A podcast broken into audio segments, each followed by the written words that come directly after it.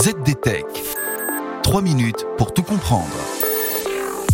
tous et bienvenue dans le ZDTech, le podcast quotidien de la rédaction de ZDNet. Je m'appelle Guillaume Serriès et aujourd'hui je vous explique ce qu'est le RCS, le nouveau SMS prôné par Google.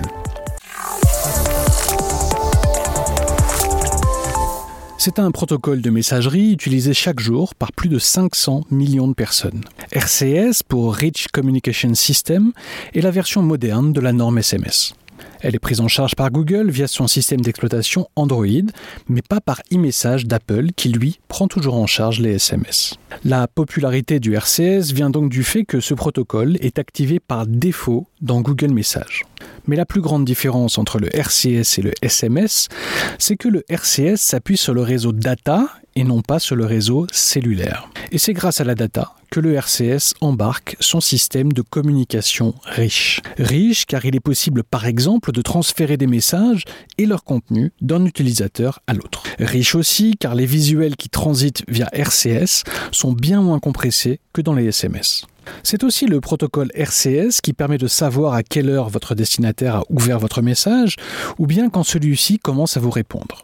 Oui, cela existe déjà dans les messageries instantanées comme Facebook Messenger ou Skype. Mais face au RCS se dresse surtout Apple et son application e-message. En janvier dernier, Google se plaignait d'ailleurs du fait qu'Apple freinait l'adoption du RCS avec e-message.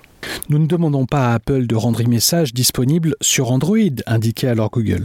Nous demandons à Apple de prendre en charge la norme RCS dans e-message, tout comme ils prennent en charge les anciennes normes SMS et MMS. Alors pourquoi Apple refuse d'intégrer le protocole RCS à ses produits?